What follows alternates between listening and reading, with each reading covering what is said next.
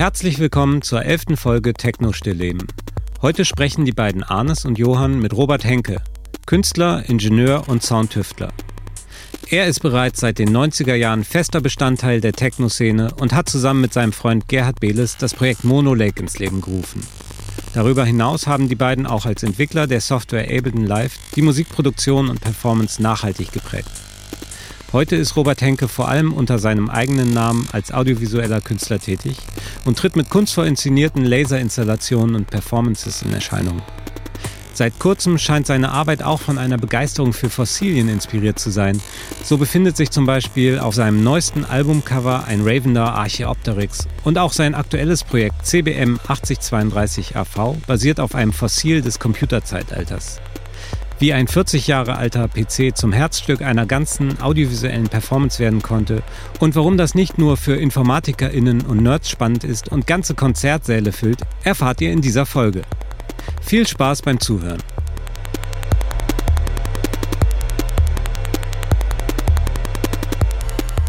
Herzlich willkommen, Robert. Robert Hallo. Henke. Hallo, grüßt euch. Hi.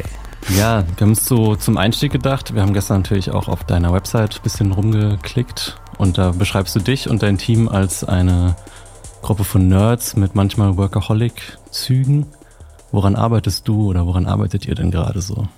Äh, zwei Sachen tatsächlich. Also drei, weil ich bin immer noch mit Ableton involviert und das nimmt auch noch einen signifikanten Teil meiner, meiner Zeit in Anspruch. Aber davon abgesehen habe ich dieses eine Projekt mit diesen 40 Jahre alten Commodore-Rechnern und das ist nicht fertig. Das wird immer, immer weiter ausgewalzt.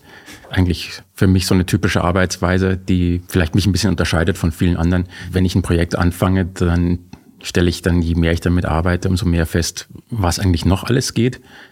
Und das ist aus so marketingtechnischer Sicht gar nicht so klug, weil die Festival-Promoter immer gerne irgendwas Neues haben wollen. Aber ich mir denke, naja, ich mache lieber was Neues innerhalb äh, von einem neuen Setup, das ich für mich entdeckt habe.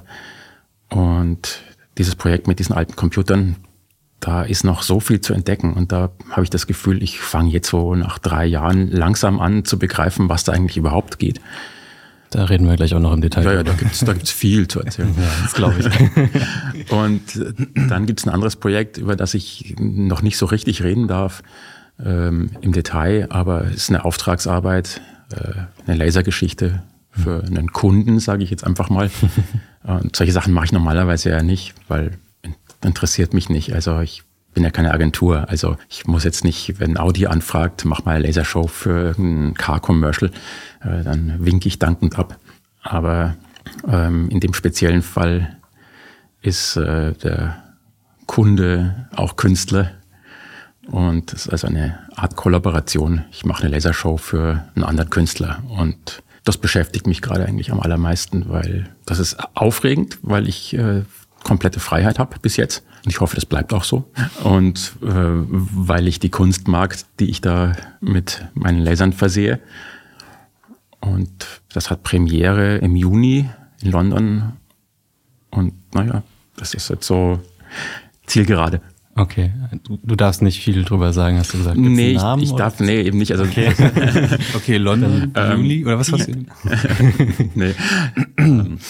Ja, dann reden wir doch vielleicht über das zweite, was du genannt hast. Das CBM 8032 Projekt. Mhm. Das mit den 40 Jahre alten Computern. Das ist auch mit das erste, was man sieht, wenn man auf deine Website geht. Und das erste, was einem vielleicht auffällt, sind Bilder. Und es sieht aus nach, also man sieht eine leere Bühne bis auf einen sehr großen Tisch, an dem sitzt du. Und der Tisch ist viel zu groß für eine Person. Und dann stehen da noch vier aufs Publikum ausgerichtete, sehr alt aussehende Computer. Und im Wesentlichen ist das Bild grün weil es einen, einen Grafikanteil gibt, der sehr grün ist. Aber magst du mal ja. eine Einführung in das Projekt geben? Es scheint ja auch eine, eine Herzensangelegenheit von dir zu sein. Ja, sehr. Also ich habe an diesen Rechnern tatsächlich programmieren gelernt, so ein bisschen in der Schule, Mitte, Ende der 80er. Und das ist so ein, ein, ein Rechner aus der allerersten Generation von dem, was man dann später Personal Computer genannt hat. Und das ist historisch einfach sehr interessant, das ist eine Maschine, die ist möglich geworden durch eine Entwicklung so aus Anfang Mitte der 70er Jahre, nämlich Mikroprozessor, dass man alle Funktionen von einem Rechner auf einem Chip untergebracht hat, alle wesentlichen. und damit plötzlich äh, die Maschinen viel kleiner werden konnten und viel billiger und letztendlich trotz dessen ziemlich leistungsfähig im Vergleich. Und plötzlich war es einfach möglich, dass kleine Firmen und vor allen Dingen auch Privatleute einen Computer haben können. Und das ist für uns ja heute komplett selbstverständlich. Ich meine, in jedem Telefon sind 50, 60, 100 Rechner drin, die irgendwas machen. Und bis Mitte der 70er war die Idee Computer, das ist einfach irgendein Ding, was einen eigenen Raum braucht und einen fetten Stromanschluss und trainiertes Personal. Und dass das plötzlich in die Hände von Individuen kommt und dass Leute zu Hause überhaupt eine Anwendung dafür haben können, das ist ganz neu gewesen in den Mitte 70ern. Und aus der Zeit stammt dann eben auch der Apple II, bisschen später dann, äh, ich glaube 83, der C64. Das ist quasi der Nachfolger von dem Modell, was du jetzt benutzt, oder? Nicht ganz. Das ist, also es gab schon direkte Nachfolger, aber die waren nicht mehr sehr erfolgreich. Aber der C64 hat sich also ein bisschen an eine andere Zielgruppe gewandt. Also der war der erste Rechner, der einen wirklich interessanten Soundchip zum Beispiel enthalten hat, mhm. äh, womit man dann auch Musik machen konnte und hat vor allen Dingen auch diese ganzen Computergame-Szene natürlich kräftig aufgewirbelt. Also alle Leute, die ich kannte, die damals ein C64 haben, die haben damit äh, Spiele ge gespielt. Das war mhm. so der Kern des Ganzen. Und mit dem 8032 geht das nicht. Der hat keinen Soundchip. Also der hat ein ganz rudimentäre, äh, so ein Piezo-Lautsprecher drin, den man über drei Umwege dazu bringen kann, dass er einen, einen Signalton von sich gibt. Aber da ist kein Soundchip drin. Und trotzdem und, machst du damit Musik. Ja, gerade deswegen. und was mich aber damals schon fasziniert hat, war eben genau dieses, dieser grüne Bildschirm. Du hast nur 2000 Zeichen, also 80 Zeichen in einer Zeile und 25 Zeilen. Und diese Zeichen sind halt so 8 mal 8 Pixel Grafiksymbole und du hast eine 26 Buchstaben und du hast so ein paar interessante Symbole. Mehr gibt's nicht und nur grün auf schwarz und entweder an oder aus. Und diese Reduktion, die fand ich einfach immer faszinierend. Also die ganze Arbeit mit diesen Rechnern ist eigentlich immer so, dass man sich überlegt, was können die Computer und was kann ich damit machen. Also du hast einfach einen wunderbaren Dialog mit der Maschine. Und diesen Dialog, den habe ich auf die Art und Weise mit einem moderneren System nicht mehr, weil es ist ja alles möglich. Ich kann beliebig viele Farben, beliebig viele Auflösungen, beliebig viele Klänge übereinander und so weiter und so weiter. Es gibt eigentlich keine wirklichen Grenzen mehr. Wenn es eine Grenze gibt, dann kauft man halt den nächstteureren Rechner und dann ist die Grenze weg. Und mit den Maschinen ist es ganz klar, die ganze Kreativität findet im Dialog damit statt. Und am Anfang denkt man sich immer, naja, da, da geht nicht viel. Meine erste Idee war auch jetzt gar nicht, ich mache da ein Konzertstück mit, sondern ich dachte, naja, das ist alles so langsam und so mühsam. Äh, ich baue da ganz langsam irgendwelche Grafiken auf. Ich steuere damit vielleicht irgendein kleines Modulsystem an, wofür ich nicht viel Rechenkapazität brauche. Und ich mache da so ein Galeriestück draus. Und dann habe ich angefangen, zu programmieren und zu gucken. Aber hattest du den Rechner einfach seit so, den 80ern stimmt. oder nee, nee, bist du da reingekommen? Nicht. Ach so, genau, da, da fehlt ein wichtiger Teil. Ich habe 2016, so Anfang 2016 aus einer Laune raus einfach mal bei eBay geguckt, ob ich so einen Rechner kriege und hatte natürlich prompt Glück und der lief dann auch, was sich dann nachher herausgestellt hat, gar nicht der Regelfall ist, wenn man so alte Kisten kauft. Und dann habe ich angefangen. Und es war einfach sofort so ein Aha-Erlebnis wieder so. Ach, ich kenne das noch so ein bisschen und es ist immer noch cool und es ist sogar noch cooler, weil dieser, dieser Bildschirm, dieser, dieser Kathodenstrahlbildschirm, das hat so eine eigene Ästhetik. Ja. Äh, das ist toll. Also technologischer Fortschritt bedeutet ja immer auch, dass Dinge verschwinden. Also wie hier in Berlin die Gaslaternen verschwinden und mhm. wie die Glühbirne verschwindet, die beim Dimmen schön rot wird. So verschwinden halt dann eben auch diese Kathodenstrahlröhren-Displays. Und dabei haben die ein, eine, eine Farbigkeit und ein Nachleuchten und da ist eine Magie drin, die kriegst du auf einem TFT oder auf einem OLED einfach nicht abgebildet. Das Schwarz ist auch richtig satt schwarz. Ja, das Schwarz ist halt einfach, ist halt da ist kein einfach, Licht. Da kommt einfach kein Licht raus, ja. genau, weil das Ding halt nicht von hinten beleuchtet wird, sondern da ballert ein Elektronenstrahl auf den Phosphor und das leuchtet. Und wo der Elektronenstrahl nicht ist, da ist halt nix. Ja. Ah, spannend. Dann ist das also über die visuelle Ästhetik, dass sich diese Maschine so gepackt hat, gar nicht so sehr die Interaktion damit und die vielleicht die Art, dies zu programmieren, ähm, sondern es ist da wirklich dieser Bildschirm, der dich da immer wieder hingezogen hat oder diese Faszination ausgemacht hat. Der Bildschirm, aber natürlich auch die Tatsache, dass diese Maschinen es erzwingen, dass man Assembler programmiert, also so auf der aller, aller tiefsten Ebene, auf der man überhaupt mit einem Computer sprechen kann.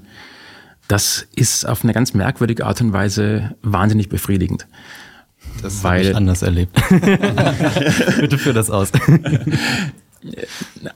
auf jedem heutigen System bist du quasi Gast. Also so eine, so eine Audio-Software wie Live, die ist Gast auf, auf dem Mac oder PC, auf dem sie läuft. Da sind irgendwelche Systemtreiber dahinter, da sind Grafiktreiber, da sind tausend Layer dazwischen, wo man sich darauf verlassen muss, dass die funktionieren und ein Problem kriegt, wenn die Hersteller das ändern.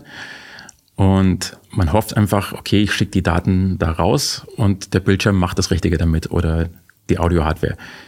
Und auf so einem alten System ist es einfach so, dass in dem Augenblick, wo ich da Assembler programmiere, die CPU jeden einzelnen Schritt genauso macht, wie ich mir das denke. Und das bedeutet, dass ich den Computer zu 100 Prozent unter Kontrolle habe. Das ist eine so andere Denkweise, die einem so, so neue Ideen gibt. Äh, ich benutze ja auch keine Routinen, die es schon gibt. Also zum Beispiel, ich brauche Zufallszahlen, weil für Rauschen brauche ich Zufall und für viele Grafiken brauche ich Zufall. Äh, normale Zufallszahlengeneratoren sind ziemlich komplex und ziemlich langsam, weil das Ziel eben ist, dass es wirklich so halbwegs kryptografietauglicher, statistisch verteilter Zufall ist. Jetzt gibt es ganz einfache Zufallsroutinen, die sind aber nicht wirklich zufällig, sondern die machen halt so pseudo durcheinander gewürfelte Zahlenfolgen. Aber da sind Wiederholungen drin und da sind Muster drin. Und das Irre ist, für, für Musik und für interessante Bilder ist genauso was interessant. Die Muster, die Wiederholungen. Weil die, weil die Muster natürlich eine, plötzlich so eine Rhythmik erzeugen. Also man, man malt zufällig irgendwelche Zeichen auf dem Bildschirm, aber man, man erkennt da eine Struktur in diesem Zufall. Dann muss man eine Entscheidung treffen, will man die Struktur oder will man we weniger Struktur, dann wird es aber langsamer. Oder will man noch mehr von der Struktur? Vielleicht kann man den Zufallsgenerator noch ein bisschen schlechter machen. Äh, das sind alles so so Interaktionen mit, mit dem System, die man auf die Art und Weise eigentlich geschenkt bekommt. Also ganz viel von dem, was man in den 80ern, glaube ich, als Limitierung empfunden hat, kann man jetzt toll finden. Also zum Beispiel, ich mache, da ist kein Soundchip drin, das heißt, um da Sound rauszukriegen, schicke ich direkt Daten in einen DA-Wandler, den wir selber gebaut haben. Und das ist halt 8-Bit und die Samplingrate hängt davon ab, wie komplex der Klang ist, den ich machen will. Und im Zweifelsfall ist das halt alles sehr low-fi. Das bedeutet aber, dass das so schöne, knarzige Oberwellen macht. Mhm. Also alles, was Leute an so einem Synthi wie dem PPG Wave 2.3 oder den alten Ensonic-Samplern oder sowas cool finden, genau diese Ästhetik, die kriege ich geschenkt, weil es geht gar nicht besser. Und das kann man dann aus so einer heutigen Sicht auf eine ganz andere Art und Weise cool finden. Damals war es wirklich einfach nur, die Technik ist nicht gut, es klingt nicht so. Äh, genau, da, so da kommt kein Klavier raus. Ja, genau. genau ja. Und heute freut man sich über diese ganzen Limitierungen und die Muster und das Rauschen. Genau. Mhm. Also das ist, dadurch, dass es aus der Zeit gefallen ist, wird das plötzlich zu so einem zeitlosen künstlerischen Artefakt. Genau wie man natürlich nicht mehr davon ausgeht, dass ein Ölgemälde ein Foto ersetzt mhm. oder dass eine Bleistiftzeichnung realistisch ist oder dass Theater Realität abbildet. Äh, also die Abstraktion, die da im, im Medium drin ist, die wird dann plötzlich zu einer ganz eigenen Qualität. Also ich habe durch dieses Projekt extrem viel gelernt für mich selber, weil wenn man nur drei Stimmen hat, also es sind eben es sind fünf Rechner auf der Bühne, einer der macht das Sequencing, einer macht Video und drei machen Sound, damit ich drei Sounds gleichzeitig erzeugen kann. und wenn man so von ja, Musiksoftware kommt, wo man dann gerne auch mal nach 16 Spuren dann doch noch mal irgendwas aufdoppelt oder solche Sachen, dann Johann da drüben ist bekannt dafür, sehr viele Spuren in seinen Projekten zu haben. Dann denkst du halt so, mit drei Spuren geht gar nichts. Ähm, aber wenn diese Spur eben zuerst eine Snare und dann eine Bassdrum und dann eine Hi-Hat macht, dann wird das sofort total spannend. Also zum Beispiel auch, weil es natürlich zwangsläufig aufgeräumt ist. Die Bassdrum muss aufhören zu spielen, bevor die Snare anfängt, weil hey, ist nur eine Stimme. Plötzlich fangen diese Sachen an, so eine, eine unglaubliche Knackigkeit zu bekommen. Das mitspannendste, was ich gelernt habe durch dieses Projekt ist, jetzt habe ich drei Stimmen und ich tippe da meine Sequenzen ein, so Step-Sequencer-mäßig. Und am Anfang ist es cool, irgendwann mal ist es nicht mehr cool. Und dann denke ich mir, hm, es war doch schon mal besser. Und dann mute ich eine oder sogar zwei von diesen drei Stimmen und plötzlich ist der Groove wieder da. Dieses Gefühl, hey, selbst drei Stimmen können zu viel sein, äh, das ist eine Erfahrung, die hast du, glaube ich, mit einem modernen System nicht, weil das traust du dich gar nicht. Ja, das, das kenne ich. ja. Also da entsteht so ein ganz toller Dialog. Und je länger ich mich damit beschäftige, umso mehr Notizen mache ich für Dinge, die ich als nächstes probieren will. Auf der Website steht auch, dass die Bauteile, zum Beispiel in diesem 8-Bit-Soundchip, den ihr dafür gebaut habt, dass es die auch alle damals schon gegeben hat, als diese Computer rausgekommen sind. Also im Prinzip technisch wäre das Ganze damals schon möglich gewesen. Absolut. Also wenn man tief genug äh, sucht, dann findet man auch Papers und Bücher und Artikel von Leuten, denen auch damals schon klar war, dass das alles geht. Äh, ich habe leider den Namen vergessen. Da gibt es also einen Menschen, der schon Mitte der 70er beschrieben hat, wie man an so ein einfaches Computersystem in die A-Wandler ranpackt und welche Software man dafür schreiben kann, um Sounds zu generieren. Das, was der da beschreibt, das sind alles genau die Dinge, die ich jetzt mache. Das Problem, oder vielleicht auch nicht Problem, aber es ist einfach eine, eine Tatsache, dass das damals eben nicht resoniert hat mit den, mit den Leuten. Und zwar, glaube ich, wirklich aus, aus dem Gefühl heraus von, es ist nicht genügend dieses Gefühl, das muss man jetzt nicht mehr haben, weil mhm. jetzt passiert sowieso was sehr Spannendes kulturell, äh, dass zum Beispiel diese ganzen Computergrafik-Pioniere jetzt wieder entdeckt werden. Plötzlich stellt man fest, wow, also was so Leute wie Frieda Nake, Manfred Mohr, Vera Molnar und so weiter, was die alle gemacht haben in den, in den 60ern auf Großrechnern, ist ziemlich cool. Und äh, das ist auch cool, weil es so limitiert ist. Und äh, also muss man kulturell erst den Überfluss erlebt haben, um diese Reduziertheit so richtig schätzen zu können. Ich glaube schon. Also ich meine, es ist ja letztendlich so auch Techno-Geschichte. Also mhm. Techno war ja auch zu einem gewissen Anteil einfach eine ganz klare Absage an alles, was man nicht will. Also nee, wir wollen keinen Gesang, nein, wir wollen keine Pop-Situation, wir brauchen auch keine Bühne. Nee, wir wollen auch nicht, dass es jetzt nach fünf Minuten vorbei ist, sondern der Groove ist jetzt gut, der darf jetzt bitte schön mal eine Stunde lang laufen.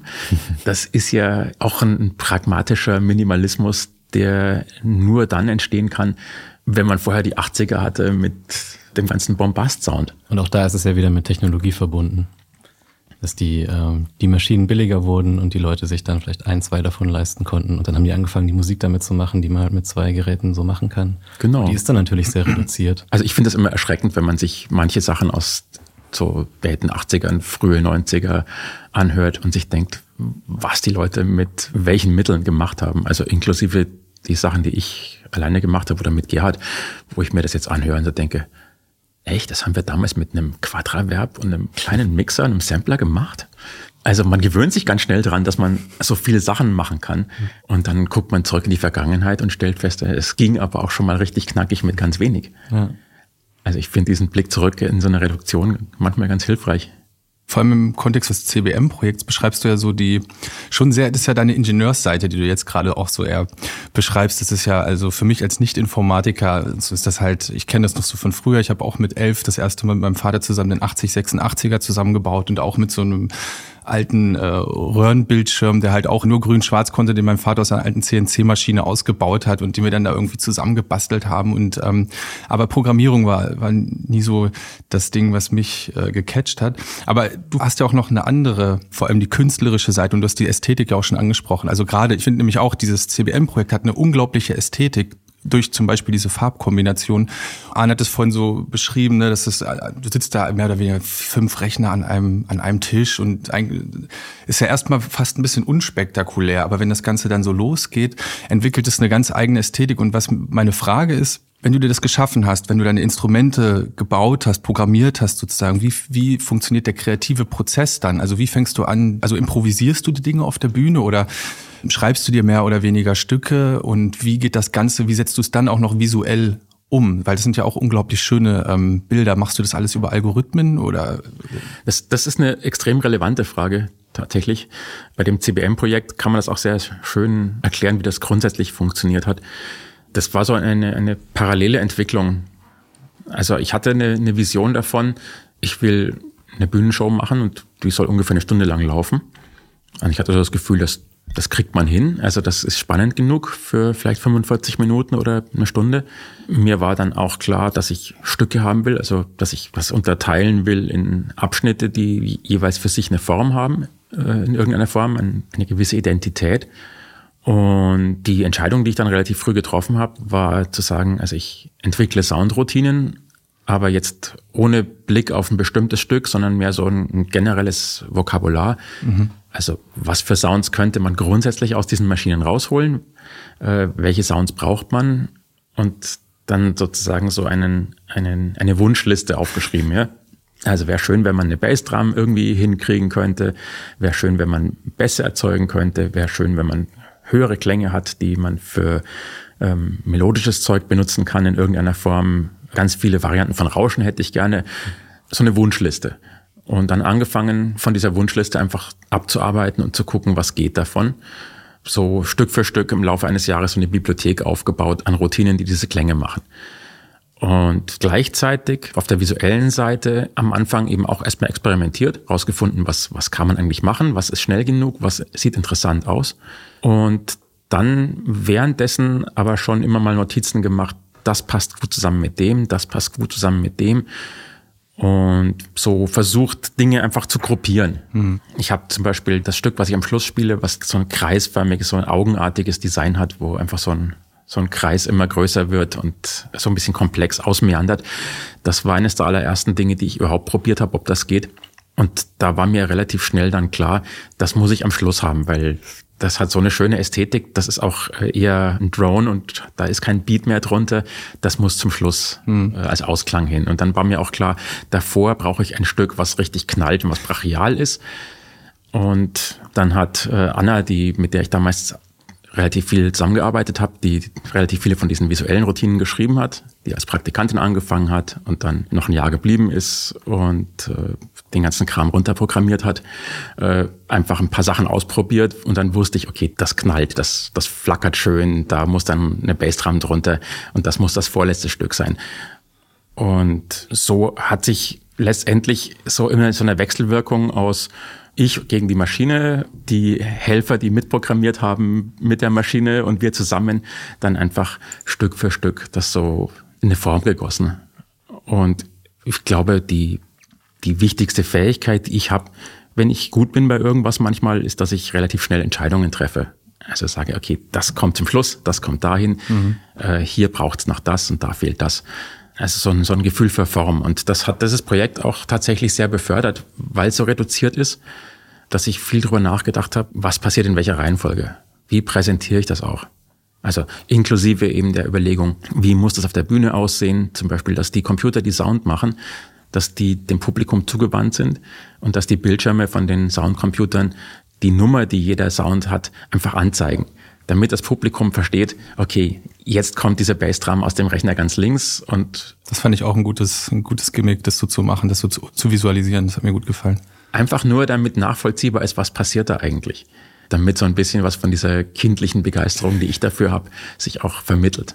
Wie so ein Orchester, wo man ja auch sieht, ja, genau. wo der Klang herkommt. Du meintest gestern auch, äh, das fand ich auch witzig, es hat was Kraftwerkmäßiges, diese vier gleichförmigen Gestalten sozusagen auf der Bühne, gucken nach vorne, obwohl bei Kraftwerk weiß man ja nicht so genau, was sie machen. Ja, aber ich fand das natürlich ganz praktisch, dass es diese kulturelle Referenz gibt. Hm, klar. Also äh, letztendlich bewegen wir uns ja immer bei allem, was wir machen, in diesem total spannenden Resonanzraum von was rundherum passiert. Also Kraftwerk haben so ein ähnliches Design wie diese Maschinen genommen, weil es für die halt eben auch so ein Icon ja. von einer gewissen Zeit war. Und ich habe die Maschinen genommen, weil ich die Maschinen gut finde. Also im Prinzip aus einem ähnlichen Grund wie Kraftwerk. Aber natürlich kommt dann die Referenz sofort von, ah, das ist eine Kraftwerkreferenz. Das gibt immer so viele verschiedene Sichtweisen auf die gleichen Sachen und das finde ich eigentlich total schön. Letztendlich ist es ja auch einfach nur Assoziation oder menschliche Wahrnehmung, die versucht dann wieder in dem Muster zu finden. Und ja. Vielleicht an der Stelle spielt in dem Ganzen vielleicht Nostalgie auch eine Rolle? Nein, Nein? Nein, das muss ich, das muss ich kategorisch ablehnen, weil, hey, ich mache ja zeitgemäße Kunst. Ne? Äh, da ist natürlich Nostalgie drin, aber vielleicht ist Nostalgie das falsche Wort. Also ich bin da ein bisschen am Hadern. Der nostalgische Part kommt, glaube ich, daher, dass diese Maschinen für mich für irgendeine Form von Zukunft stehen, die es nicht mehr gibt. Ja. Retro-Future-mäßig. Äh, genau. äh, weil auf so, ein, auf so einem philosophischen Level vielleicht sogar, diese Computer waren vollkommen offen. die Schaltpläne waren verfügbar, die Software, die da drin läuft als Betriebssystem, da gab es Listings dazu. Das heißt, man konnte mit diesen Maschinen wirklich sehr frei umgehen. Und das war auch intendiert. Also, dass man diese Maschinen erweitert, dass man da irgendwelche DA-Wandler einbaut, das war vorgesehen. Das ist, jetzt, das ist jetzt nicht irgendein komischer Hack, den man da macht, äh, wo man einen Drumcomputer aufbohrt und irgendwelche Drähte anlötet, sondern das ist vom System einfach so vorgesehen gewesen. Das war ein Teil des Deals damals, zu sagen, ja, hier ist der Computer, das kann er, das sind die Anschlüsse da drin. Macht was. Mach was damit, genau. Das ist ja eigentlich sehr nah an so einem Open Source Gedanke fast schon. Äh, aber auf jeden Fall ist es ein, ja, ein sehr offenes Konzept. Und der Gegenentwurf, der hat natürlich nicht lange auf sich warten lassen. Der Apple II, den Steve Wozniak noch entworfen hat, den konntest du auch schön aufklappen und da konntest du Platinen reinstecken. Und den Macintosh ein Jahr später, den konntest du nur noch mit einem Spezialwerkzeug öffnen. Äh. Und die Zeiten, wo dann Betriebssysteme offen sind, die waren halt auch sehr lange vorbei. Ja, ja. Insofern, also ich hoffe nicht, dass es nostalgisch ist, sondern eher ein, ein Aufgreifen einer Vision, die so einerseits nicht mehr existiert, hm. die aber andererseits natürlich wieder so von hinten durch die Brust über diese ganzen Arduinos und ähnliche Geschichten, Raspberry Pi, dann doch wieder nach oben kommt. Diese Idee, dass man einfach einen, einen Computer benutzt, um sich damit auszudrücken, jenseits von komplett vorgefertigten Lösungen.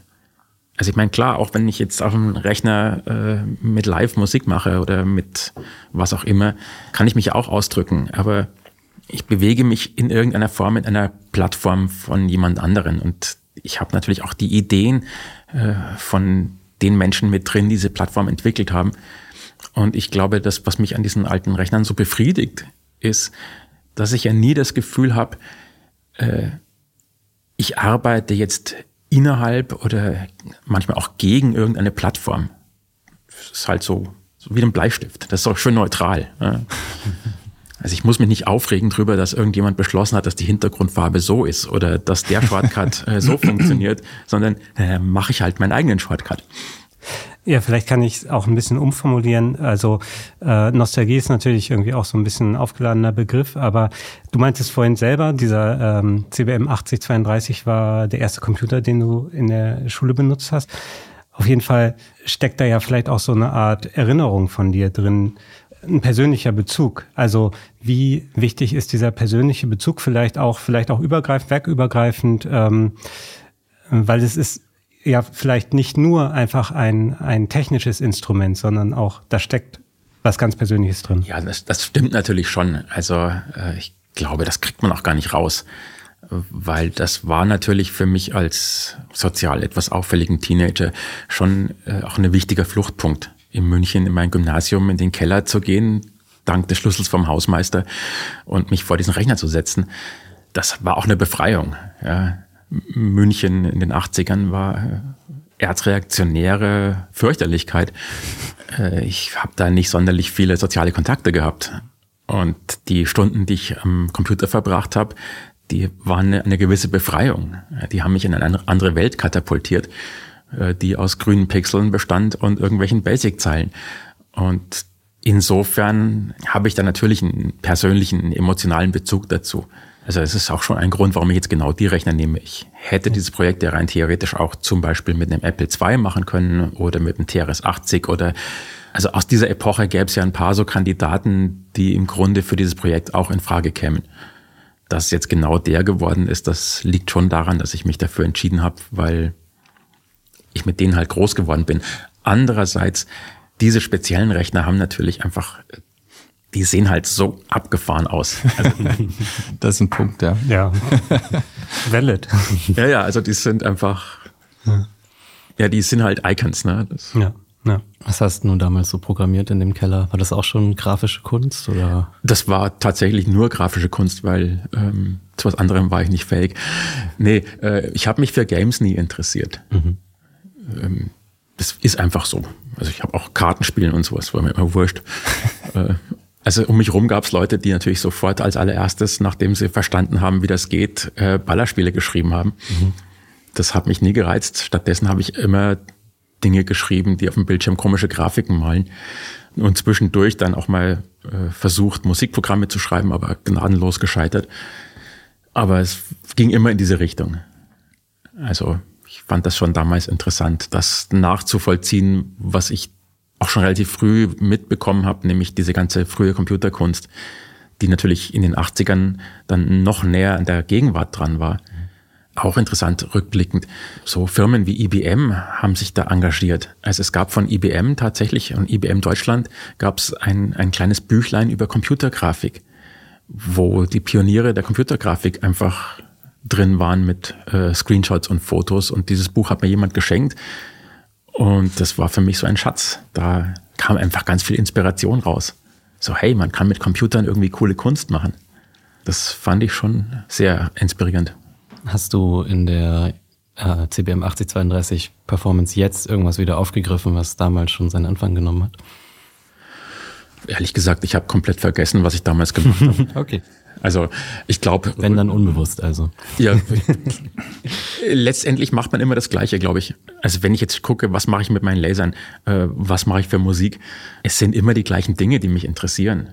Deshalb ist es für mich auch kein Widerspruch warum ich jetzt plötzlich quasi bildende Kunst mache. Also es haben mich immer wieder Leute gefragt, äh, warum machst du jetzt keine Musik? Warum machst du jetzt plötzlich sowas? Und meine Antwort ist dann immer, für mich ist das aber strukturell genau das Gleiche. Benutze die gleiche Software, also entweder meinen eigenen Kram oder Macs. Äh, also wenn ich Laser programmiere, dann ist das alles in Macs geschrieben und wenn ich Sounds mache, dann ist es auch fast oder zum großen Teil Macs, wenn es nicht live ist.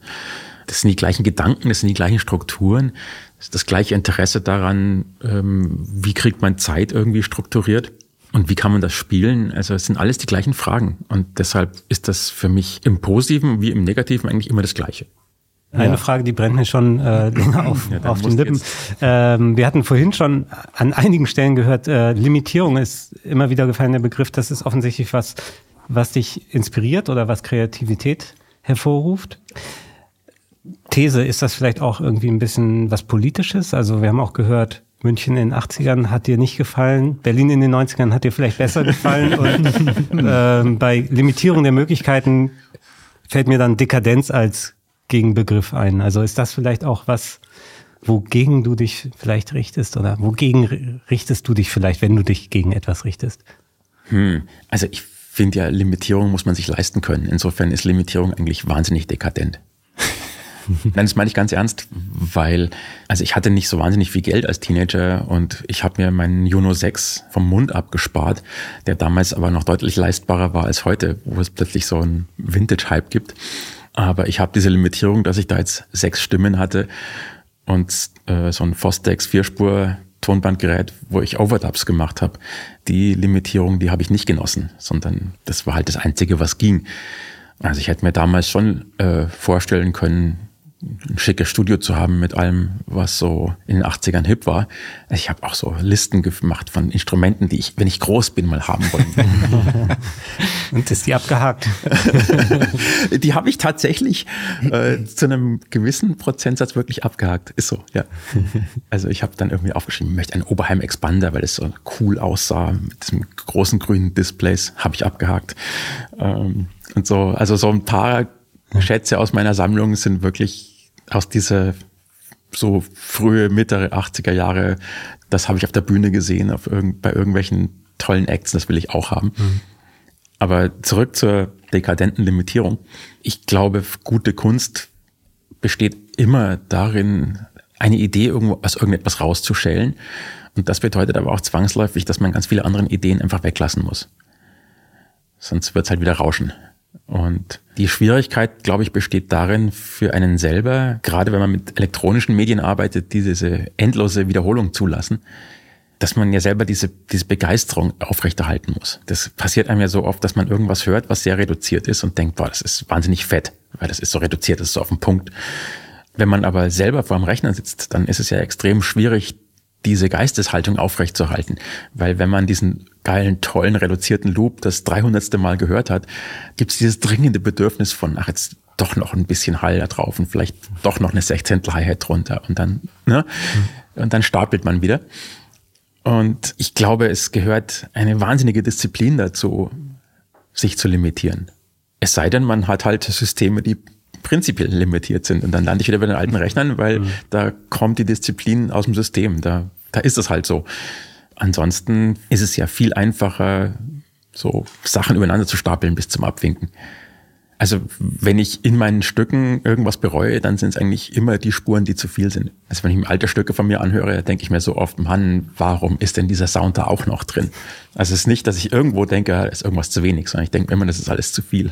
Ja, fand ich auch interessant, äh, wie du gerade beschrieben hast, mit dem Juno 6, dass der damals schon für dich äh, wie eine Limitation angefühlt hat, wenn ich es richtig verstanden habe. Mhm. Aber in der Zeit halt, das war, was ging. Und heutzutage hat man vielleicht dieses, also das Gerät selber hat genau die gleichen Möglichkeiten, bietet genau die gleichen Möglichkeiten, aber im Kontext dieser krassen Möglichkeiten, die wir heute im Gegensatz zu früher haben, wirkt es ganz anders. Also ein limitiertes Instrument heute wirkt ganz anders als damals. Oder die, Absolut. Also die, die, Wahrnehmung ändert sich einfach. Ja. Und das ist natürlich auch extrem spannend. Also sowohl die individuelle Wahrnehmung, wenn man selber die Sachen macht, als auch ähm, die kollektive, wie wir auf Dinge schauen können. Ich glaube, die Tatsache, dass es jetzt Befriedigung auslösen kann, wenn man eine Stunde lang nur eine riesengroße grüne Videoprojektion anschaut. Ich glaube, noch vor, vor 20 Jahren muss diese Vorstellung ja ziemlich absurd gewirkt haben, ja, oder zumindest hat es nicht diese Wirkung, die es jetzt hat. Also das vielleicht auch so als wichtiger Punkt für mich, wo ich gemerkt habe, dass an diesem Projekt irgendwas dran ist wenn man sowas anfängt, wo man so viel Geld und Zeit und Energie reinsteckt, dann ist natürlich viel Angst dabei, ob das zum Schluss nicht vielleicht einfach eine komplette Schnapsidee ist und nicht funktioniert. Weil jede Entscheidung für sowas in der Größenordnung ist ja eine, immer eine Entscheidung gegen irgendwas anderes. Also mache ich jetzt ein Monolake-Album oder mache ich jetzt ein Jahr lang nichts als blöde Rechner programmieren. Ich habe zu einem Zeitpunkt, als das Projekt relativ am Anfang war und ich so meine ersten Grafikexperimente gemacht habe, einen Screenshot davon gemacht, von den Grafiken, die ich ganz schön fand. Und ich bin mehr oder weniger zufällig eingeladen worden, von einem befreundeten Komponisten in New York über dieses Projekt zu reden. Und ich habe dann bei diesem Vortrag, den ich da gehalten habe, einfach auf so einen riesengroßen Projektor, der halt da zur Verfügung stand, diese Low-Resolution grüne Grafik geworfen. Und das war das erste Mal, dass ich selber gesehen habe, wie das eigentlich aussehen könnte, wenn das jetzt einfach mal richtig groß ist. Und ich habe das angeguckt, so äh, danach, ja, und habe auf diesen Projektor geschaut und mir dachte, hey, das ist aber richtig cool. Also das war so ein Moment, wo ich angefangen habe, selber zu glauben, dass das vielleicht, gerade weil es so brutal schwarz-grün riesig ist, dass es genau deshalb auch cool ist. Dieser eine Moment, der hat mir die Energie gegeben, erstmal zu sagen, okay, da mache ich jetzt mal weiter, da, da ist was. Und naja, hat sich ja herausgestellt, dass das funktioniert. Scheint so, ja. ja. ich habe noch einen Punkt irgendwie, der, der mir bei diesem CBM-Projekt so aufgefallen ist. Also ich habe es noch nicht live gesehen, ne? ich habe es kenne es nur als als Video sozusagen. Aber woran ich denken musste, ich habe vor, das ist jetzt auch schon über zehn Jahre her, habe ich einen, einen Aufsatz gelesen von Walter Benjamin, das Kunstwerk in Zeiten seiner technischen Reproduzierbarkeit. Also das ist so zur Einordnung so 30er Jahre geschrieben und da geht es vor allem um Fotografie und auch um, um Videotechnik, wo diese Kritik ansetzt. Und was mir bei dir aufgefallen ist, ist, dass du interessanterweise durch diese Verknüpfung von, in der Nostalgie ist es ja nun nicht, aber dieser, es ist ein persönlicher Bezug da drin, also es ist eine zeitliche Linie drin und du verwendest Technik, die nur noch schwer zu beschaffen ist. Also du kannst nicht ohne weiteres, äh, dein erster äh, CBM, der hast du Glück gehabt, der hat komplett funktioniert, bei den anderen musstest du schon restaurieren und mhm da ist die ganze Programmierungsarbeit noch gar nicht mit drin, was auch Wissen und Erfahrung und so weiter erfordert. Und dass du genau das machst, also so 40 Jahre alte Technik ins Hier und Jetzt holst und damit eine Performance fährst, schaffst du eine Art von auch, also tatsächlich, obwohl wir in einem Zeitalter sind, sozusagen, in dem eigentlich alles reproduzierbar ist, mehr oder weniger, irgendwie habe ich das Gefühl, schon, dass das eine ziemliche Einzigartigkeit hat, die eigentlich, also man könnte sie kopieren, man könnte sich vielleicht einarbeiten und könnte das versuchen nachzumachen. Aber eigentlich ist es super einzigartig und das hat mir sehr gut gefallen. Ich finde das ziemlich beeindruckend und ist das was, was so ein bisschen auch mit intendiert ist, quasi auch so zu gucken, wie kann ich in, in der Zeit, wo alles verfügbar ist, wo alles irgendwie leicht kopiert und weiß ich was werden kann, wie kann ich so eine Art, ja, so was Einzigartiges auch schaffen? Kopierschutz. ja, das ist der, Kopierschutz, ja. Der, der teuerste Hardware-Dongle der Welt. Das ganze Projekt ist ein einziger Dongle. Ähm, also es war keine Überlegung zu Beginn, aber mir ist dann natürlich irgendwann mal auch klar geworden, dass das in der Tat was sehr Spezielles ist. Und dass es natürlich aus all den genannten Gründen eine gewisse Einzigartigkeit hat. Aber dass irgendetwas einzigartig ist, heißt ja noch lange nicht, dass es auch interessant ist oder also es, es ist nicht zwingend. Also die Einzigartigkeit, die war mir schon relativ früh bewusst, zu einem bestimmten Zeitpunkt jedenfalls. Aber was mir nicht klar war, eigentlich bis zur Premiere, würde ich mal sagen, war, ob das jetzt ein Erfolg wird oder nicht. Also mhm. Erfolg definiere ich so, dass ich selber damit zufrieden bin. Wirtschaftlicher Erfolg oder Anerkennung von außen, das ist nochmal eine andere Geschichte. Wir haben bis drei, vier Tage vor der Premiere einfach damit gekämpft, das alles zum Laufen zu kriegen. Äh, und wir haben es eine Woche vor der Premiere das erste Mal am Stück so mal durchlaufen lassen, so halbwegs. Das heißt, es gab überhaupt gar keine Zeit, um zu reflektieren, ob das, was wir jetzt machen, in irgendeiner Form funktioniert inhaltlich. Mhm. Ich habe mich einfach ein bisschen drauf verlassen und ich habe für mich selber mir einfach überlegt, also es gibt jetzt drei Möglichkeiten. Entweder ich fall gnadenlos auf die Schnauze damit, weil es einfach nicht interessant ist, was da rauskommt. Auch nicht überzeugend zum Schluss. So eine Tech-Demo, die man einmal anguckt und sagt, ja, funktioniert, danke, tschüss. ähm, oder es ist so, dass man denkt, naja, ist ganz nett, auch nicht so dolle. Äh, oder unwahrscheinlich, äh, dass irgendwas rauskommt, was einen doch berührt. Ich dachte mir aber, naja, egal welche von diesen drei Varianten dann zutrifft, ich lerne was draus. Ja, ist wie und, immer, am Ende lernt man zumindest was. Äh, genau, und damit habe ich mich aber über Wasser gehalten mental. Dass es dann zum Schluss so war, dass ich nach der Premiere dachte, hey, das ist aber jetzt eigentlich doch ziemlich cool. Ähm, das hat mich natürlich gefreut, aber ich hätte es, glaube ich, auch überlebt, wenn ich feststellen hätte müssen, dass es dann doch, dass ich mich da verrannt habe. Mhm. Was das, sind deine Pläne für das Projekt? Also Du hast jetzt wahrscheinlich den, den größten Teil der schweren Arbeit hinter dich gebracht mit das Ganze zugänglich machen, programmierbar machen, spielbar Zum Laufen machen. bringen, genau. Zum Laufen bringen, genau. Ja, wo geht's hin mit wo CBM 8032? Also, ich habe jetzt angefangen, die letzten Konzerte aufzunehmen immer, also Video und Audio und tatsächlich die einzelnen Stücke rauszuschneiden und dadurch höre ich das erste Mal wirklich genau hin, was ich eigentlich mache. und plötzlich fallen mir wieder ganz viele Dinge auf. Also mir fallen Fehler auf äh, in den Pattern, mir fallen inhaltliche Dinge auf, wo ich mir denke, hm, da fange ich mit, da ist so ein Thema und das verschwindet dann einfach. Das wäre doch eigentlich schön, wenn das nochmal käme. Also mir fallen jetzt kompositorisch Dinge auf, die ich gerne ändern würde. Und äh, mir fallen Dinge auf auf der visuellen Seite, wo ich weiß, das könnte ich noch anders machen, aber ich müsste mich erstmal in diesen Code wieder einarbeiten. Also es gibt einfach viele Dinge, wo ich denke, okay, es ist schön, so wie es ist, aber es könnte noch deutlich cooler sein. Also hier, da die, bei dem einen Stück, da hört das einfach so auf, indem ich irgendwo auf Stopp drücke, mehr oder weniger. Da könnte ich aber noch ein Pattern danach hinhängen, wo ich diesen einen Klang, der irgendwie cool ist, nochmal in den Hall schicke. Oder hey, ich könnte auch noch komplett neue Stücke machen. Oder ich habe eine Art von Rauschgenerator, den ich auf Papier habe, noch nie programmiert und vielleicht klingt der auch besonders toll. Hm. Mein, mein Wunsch ist, dass das Projekt noch so lange auf Interesse stößt, dass es für mich eine Rechtfertigung gibt, da noch weiter dran zu arbeiten. Also ich würde gerne noch ein, zwei, drei Stücke dafür machen. Ich würde gerne an den Videoroutinen noch viel verbessern, weil ich auch da denke, da sind wir jetzt immer noch auf dem Stand von der ersten Fassung und da, da geht noch was. Also ich betrachte es eigentlich so ein bisschen wie eine Plattform. So. Ich dachte, das wäre auch, du hast ein Instrument geschaffen. Ja, ja, genau. darum, das besser zu spielen. Genau. Also was das Spielen angeht, gibt es ja da zwei Aspekte. Das eine ist, dass ich an dem Sequencer-Rechner die, die Pattern umschalte ähm, und mute und hin und her springe. Also so quasi im groben Verlauf die Form herstelle.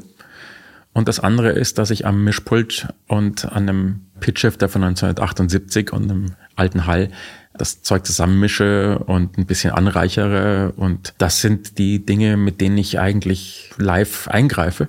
Und beides kann man besser machen. Also mit dem mit dem Mischen und Effekte versehen.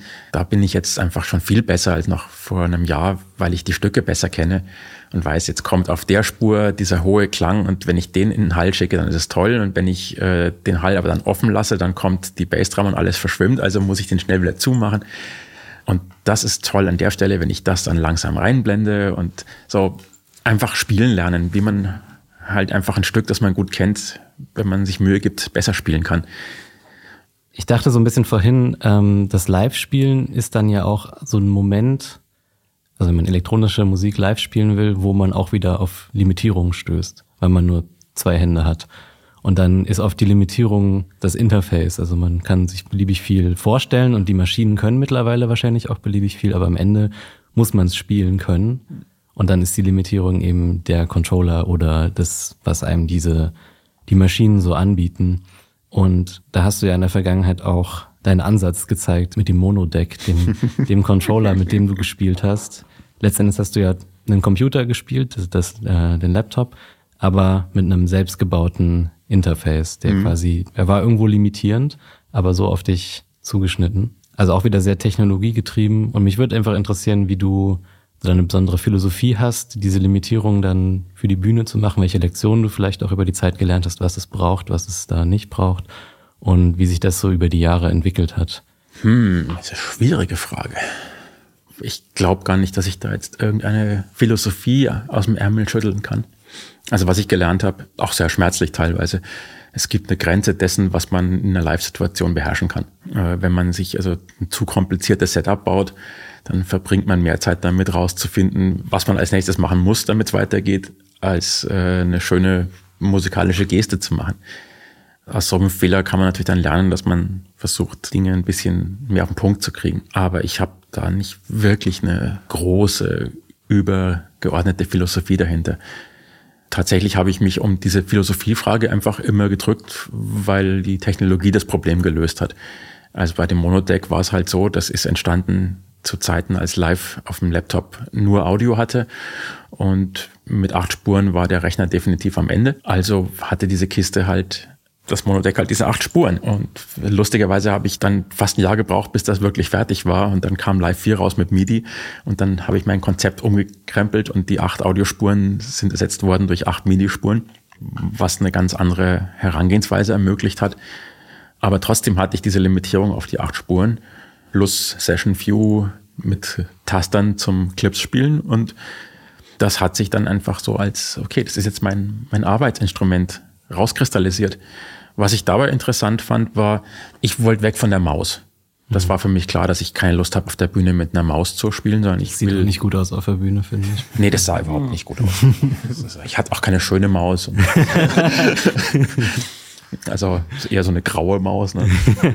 Meine Intention war aber nicht, äh, den Rechner zu ersetzen, sondern wirklich so statt Maus und Tastatur einfach das Monodeck und dahinter ist der Bildschirm.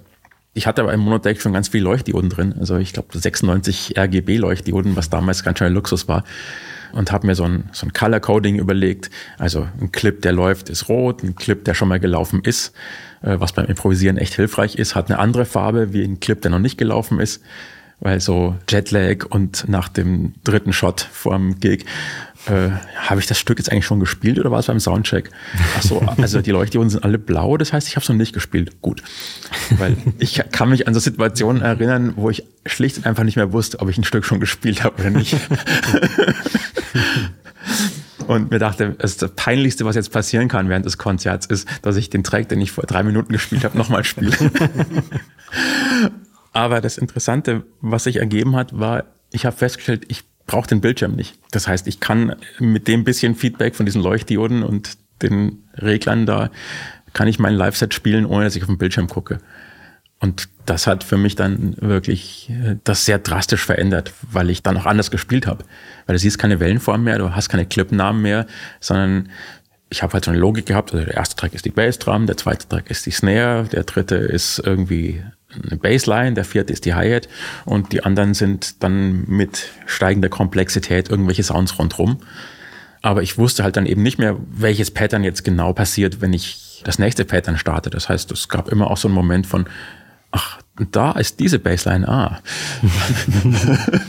Damit habe ich jetzt nicht gerechnet, aber geht eigentlich. Und das hat dann wieder so einen anderen Dialog mit der Musik ermöglicht, weil ich plötzlich so wieder so viele Unsicherheitsfaktoren hatte und die fand ich aber irgendwie gut. Und da war eigentlich die Kernerfahrung für mich, dass es schon hilfreich ist, wenn man nicht alles vorhersehen kann, weil je mehr Unsicherheiten da drin sind, in einem System, was im Prinzip funktioniert, also ist ja alles gebietzüngt und läuft, äh, ob man da jetzt den einen Loop mit dem anderen Pattern kombiniert, was man beim Soundcheck nicht gemacht hat, ist ja kein Weltuntergang. Im schlimmsten Fall triggert man halt wieder den Clip davor und alles ist wieder gut. Aber es gibt diese schöne Chance, dass irgendwas entsteht plötzlich aus dem Moment raus, was vorher noch nicht da war. Hm. Und damit habe ich ein paar Erfahrungen gehabt, die wirklich euphorisierend gewesen sind. Also wo ich plötzlich beim Konzert was Neues entdeckt habe. Und auch dann nicht reportiert bekommen habe, später wieder. Ne? Auch klar, ja. ja. Einmaliger Moment, wo irgendwelche Sachen zeitlich verschoben waren. Ich mir denke, mein Gott, ist das ein geiler Groove hier gerade. Jetzt nur nichts anfassen. ja. Und ähm, unbedingt merken und dann später nie wieder hinbekommen. Ja. Und der Grund, weshalb ich dann es nicht mehr weitergemacht habe, war äh, wirklich komplett banal. Ich habe mich so dran gewöhnt, dass ich diese Maschine habe, von der es einfach nur dieses eine Ding gab und ich habe die halt in so einem Flight Case transportiert. Und ich bin damit zum Beispiel durch Südamerika auch getourt.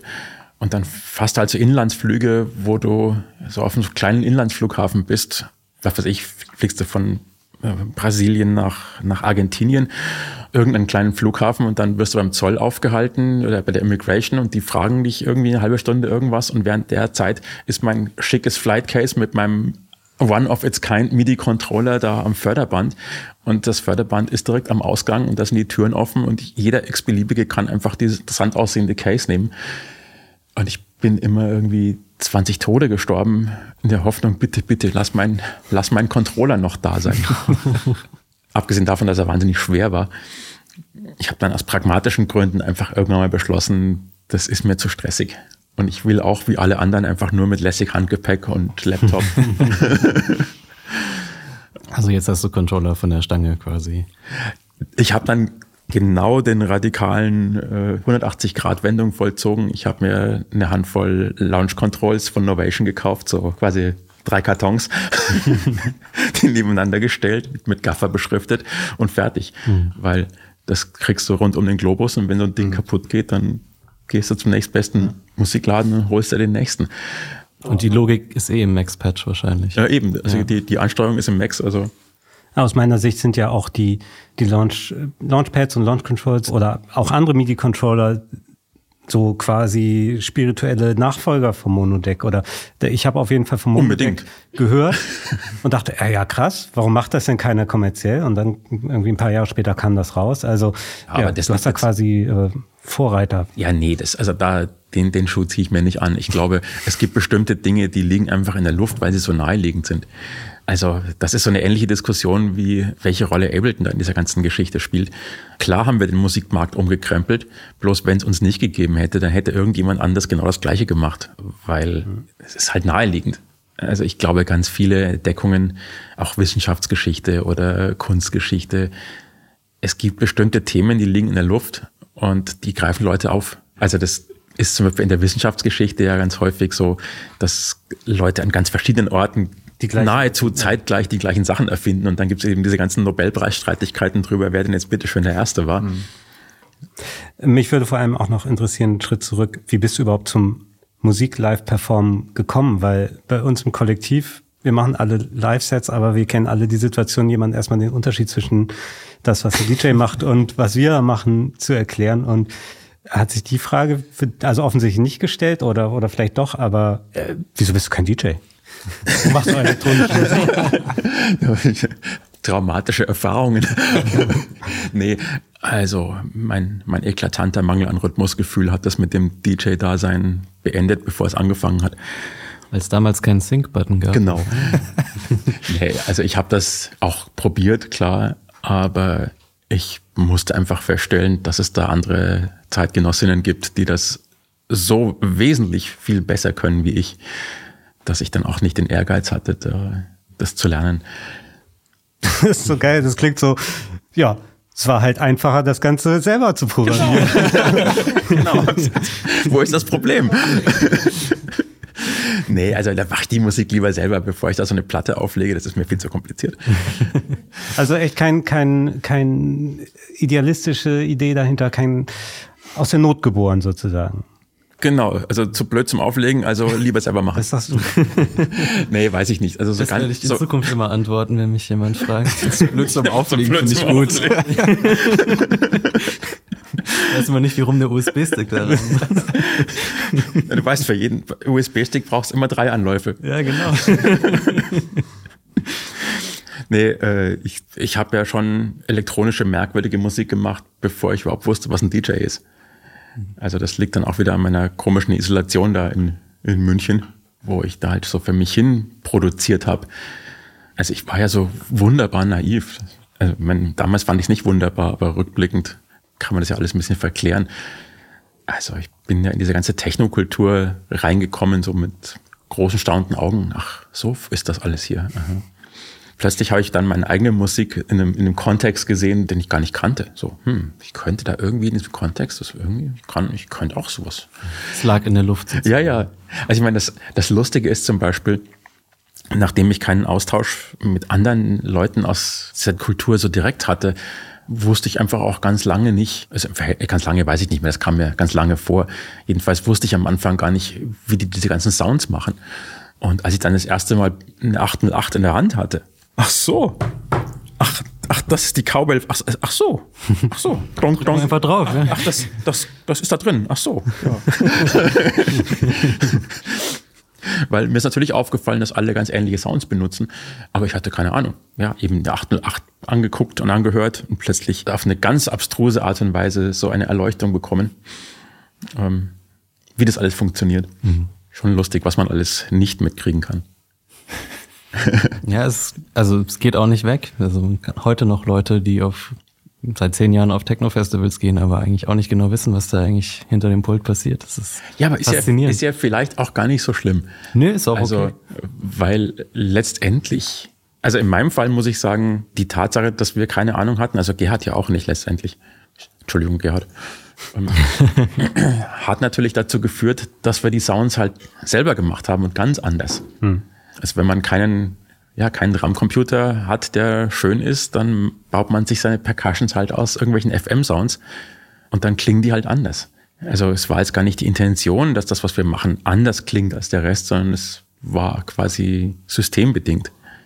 Rückblickend natürlich wieder cool, weil dann höre ich die frühen Sachen und denke mir, hey, wir haben einen sehr eigenen Sound. Ich dachte gerade, als es darum ging, wir verstehen nicht, was die da machen, auch Klar, aus unserer Sicht ist das vielleicht auch wieder so eine geile Limitierung, die inspirierend sein kann, aber aus Publikumssicht hatten ja eben schon bei dem CBM-Projekt, ähm, da geht es auch schon darum, dass die Leute ein Stück weit nachvollziehen können, was da passiert. Und hast du da auch irgendwie einen Ansatz für ähm, musikalische Live-Performances oder? Ja, aber ist diese Diskussion nicht eigentlich schon längst vorbei? Also ich meine, ich klar, ich erinnere mich an so die die frühen 2000er, als es anfing, dass Laptops einfach schnell genug waren, damit man damit auf die Bühne gehen kann, dann kam ja natürlich dieser Witz, äh, der, der checkt halt seine E-Mails oder die. Dabei war E-Mail-Checken echt kompliziert damals.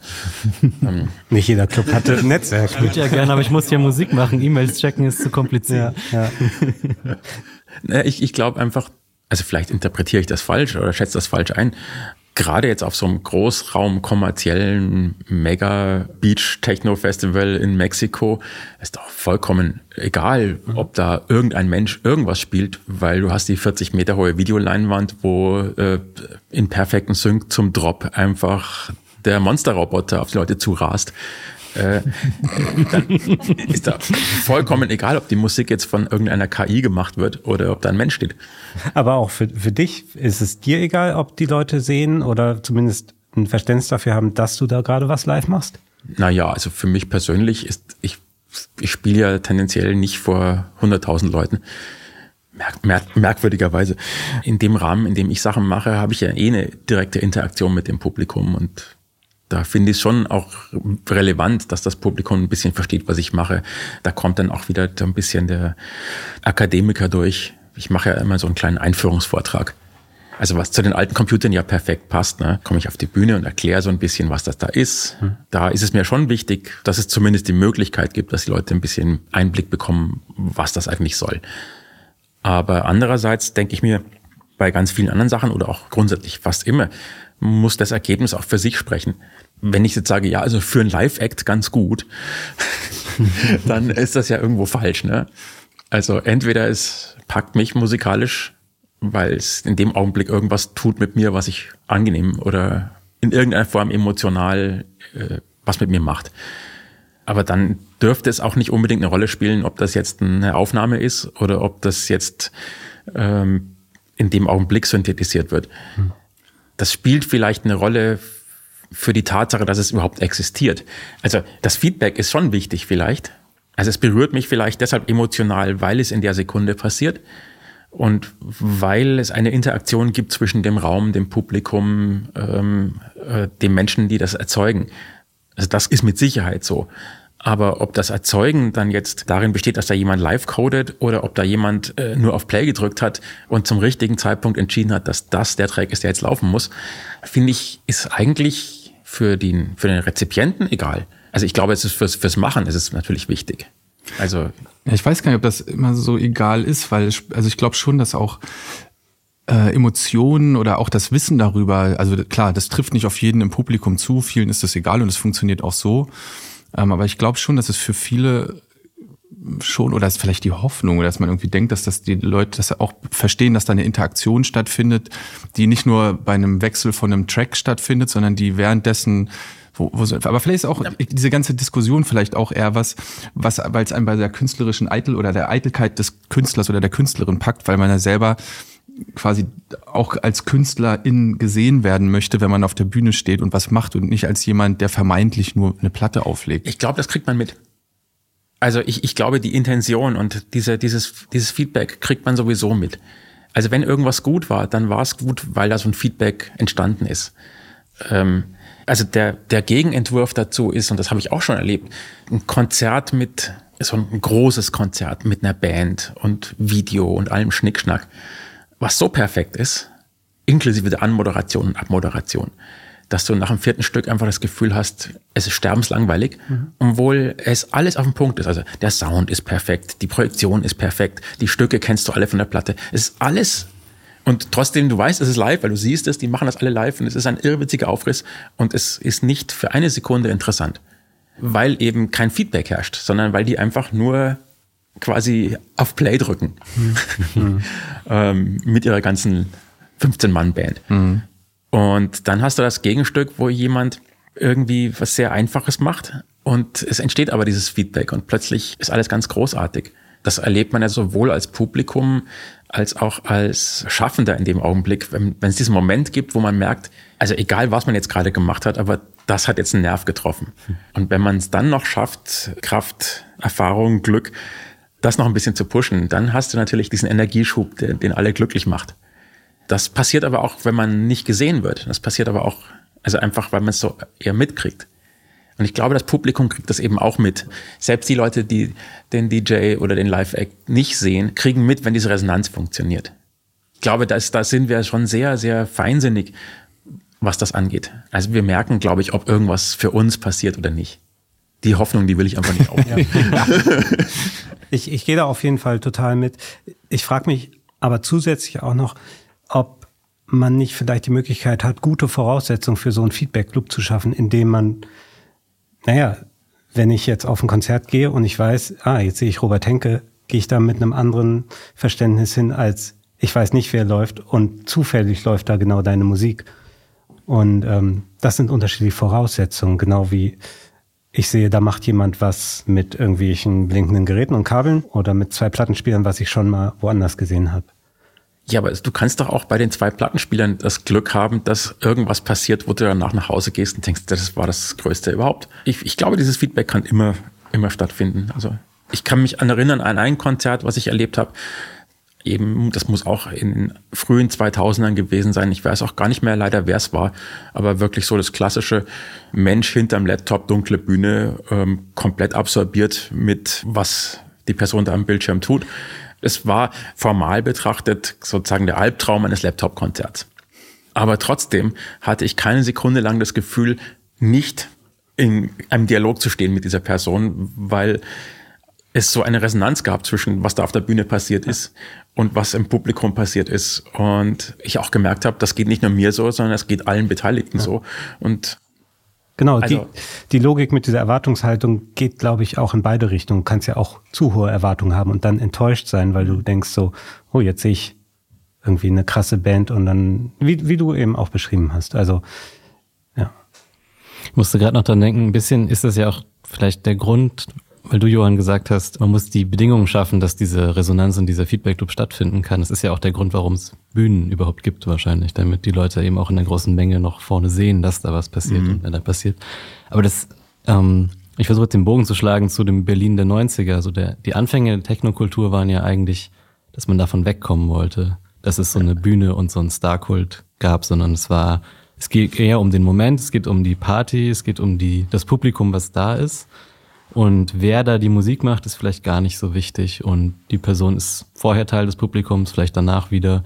Und es mischt sich so ein bisschen. Und das hat sich ja jetzt auf jeden Fall auch verändert über die Jahre.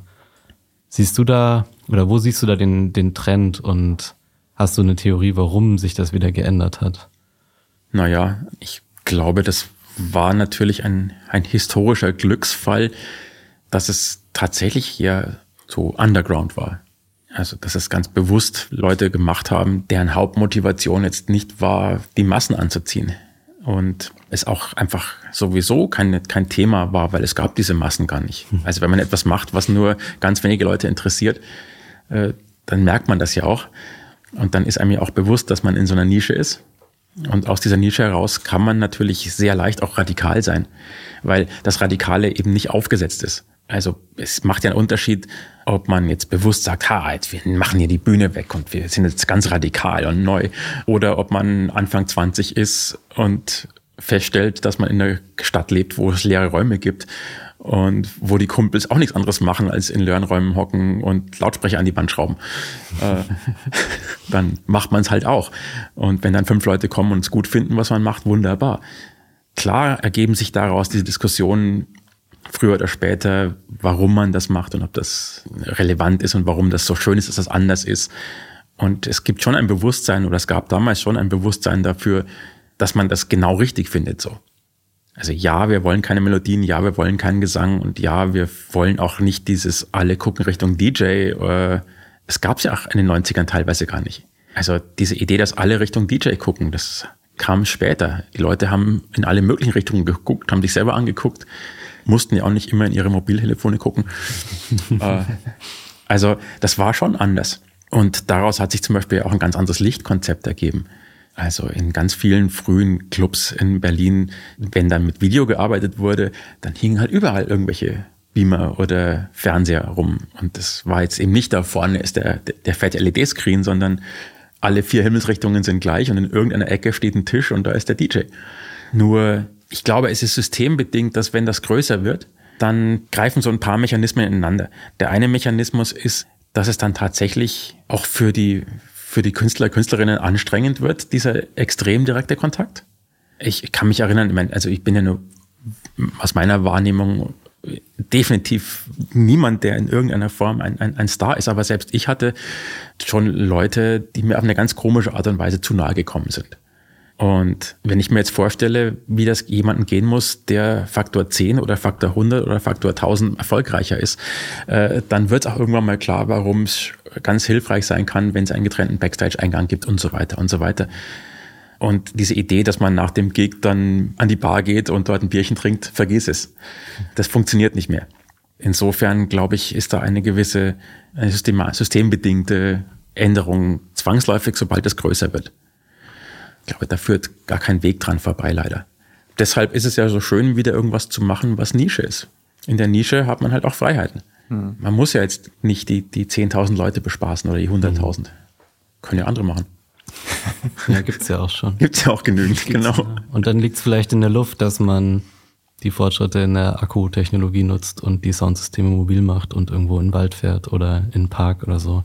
So die letzten Jahre waren ja viel also hatte ich den Eindruck, dass diese Open-Air-Kultur so ein bisschen ähm, aufgeblüht ist, weil die Sachen einfach leichter und transportabler wurden. Vielleicht liegt das auch daran, dass das irgendwie eine Nische war, wo es ein bisschen gemütlicher war und man nicht so diesen eingespielten Betrieb hatte, sondern dass man was eigenes machen konnte auf so eine Art. Ich meine, die Sehnsucht hat man doch immer. Also ich kann mir nicht vorstellen, dass das Teenagern oder anderen oder jüngeren Leuten, die jetzt 30 Jahre jünger sind wie ich oder so, anders geht als uns früher. Also klar, einerseits ist es abgefahren, Massenspektakel und fette Lasershow und weiß der Henker was, alles cool. Und andererseits hat man natürlich auch das Bedürfnis danach zu sagen, hey, ich möchte aber was erleben, was ein bisschen authentischer rüberkommt und wo ich mit meinen Kumpels bin und was unseres ist. Mhm. Das ist ja das Schöne, dass diese, dass so Nischenkulturen, die sterben eh nie aus, die verlagern sich halt. Kann gut sein, dass ich davon, oder es ist sehr wahrscheinlich, dass ich persönlich davon nichts mehr mitbekomme. Also ich gehe auch nicht mehr so viel weg. Aber ich bin mir halt sicher, es gibt diese ganzen. Nur ich muss da halt nicht mehr aktiv dran teilnehmen, weil. Ich würde auch sagen, du hast Du hast auf jeden Fall genug geleistet. Danke vielen Dank. Geh bitte. Sie dürfen jetzt gehen. So war das nicht gemeint. Du bist nächstes Mal nicht. Ist ja jetzt auch schon nach Mitternacht, also vielleicht nochmal langsam ein Taxi rufen. Warte. Kurze Zwischenfall. Willst du ein Bierchen? Äh, ich will ja nachher noch programmieren. Wir haben auch alkoholfreies. Na, also wenn Bier, dann richtig. Also da bin ich als Bayer echt strikt. nee, nee, ich bin eigentlich ganz zufrieden. ihr?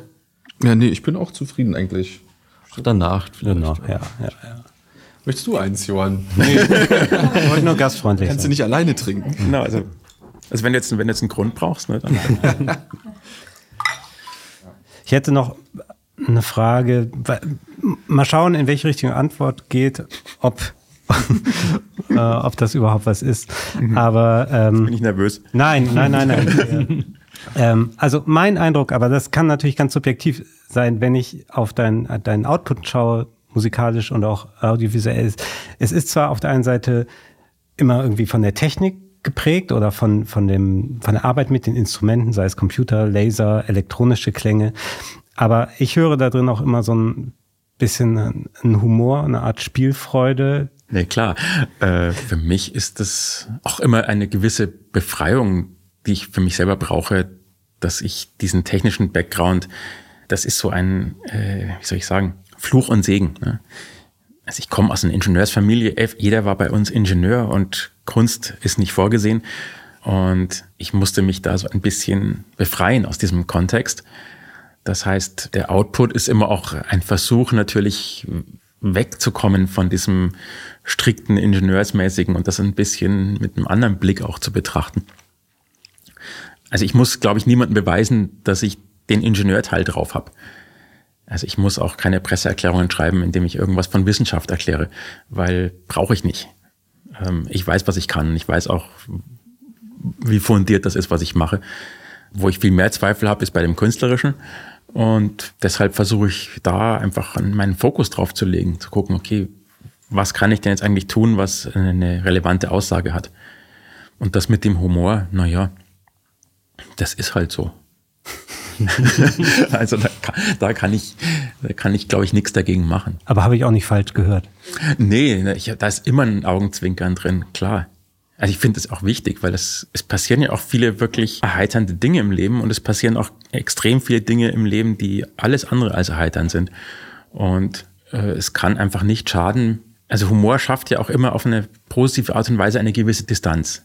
Zum Beispiel zu einem selber, zu dem eigenen Schaffen und macht es, glaube ich, auch letztendlich zugänglicher. Also ich will keine lustige Kunst machen, das ist, äh, da habe ich dann auch wieder Angst davor.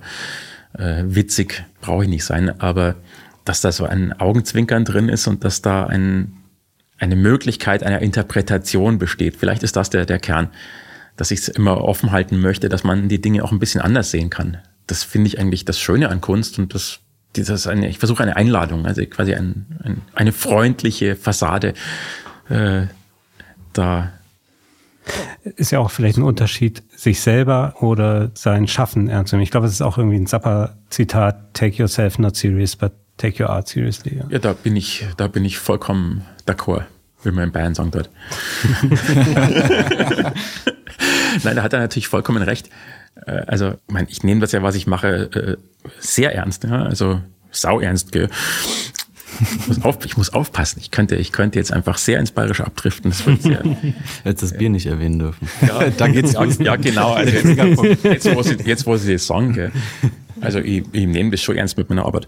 Es ist halt so. Es wird jetzt schwierig, also mit dem Bayerischen lassen wir es doch wieder. wir können auch mitmachen.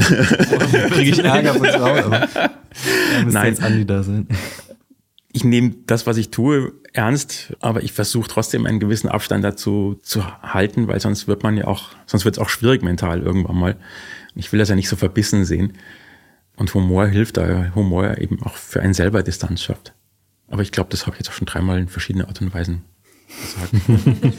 Aber wenn wir vielleicht bei Augenzwinkern sind, dann hätte ich schon noch eine Frage, das ist mir in der Vorbereitung aufgefallen. Ähm, du hast irgendwie ein interessantes Verhältnis zu Insekten, Reptilien, also Frösche zum Beispiel. Ich habe irgendwas von der Froschsammlung gehört.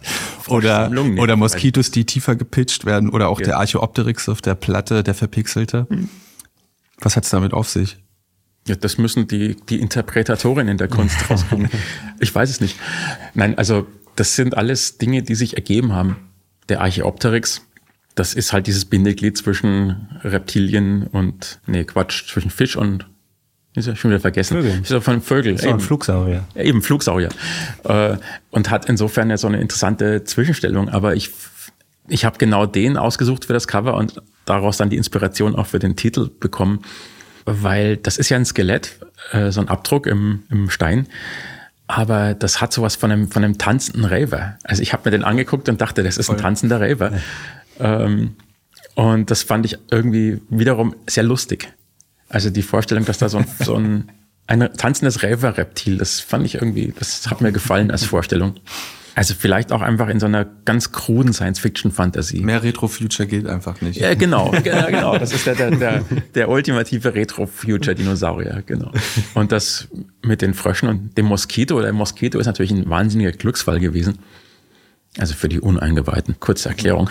Auf dem allerersten Monoelectric, äh, Cyan oder Cyan oder wie auch immer, gibt es einen so einen komischen Bass-Sound, der so macht. Und das ist einfach ein Moskito, der am Mikrofon vorbeigeflogen ist. Und ich habe so ein Field Recording gemacht im Grunewald für ein Filmprojekt, wo ich halt äh, Frösche aufgenommen habe und Vögel und so ein Zeug. Und da ist eben dieser Moskito vorbeigeflogen.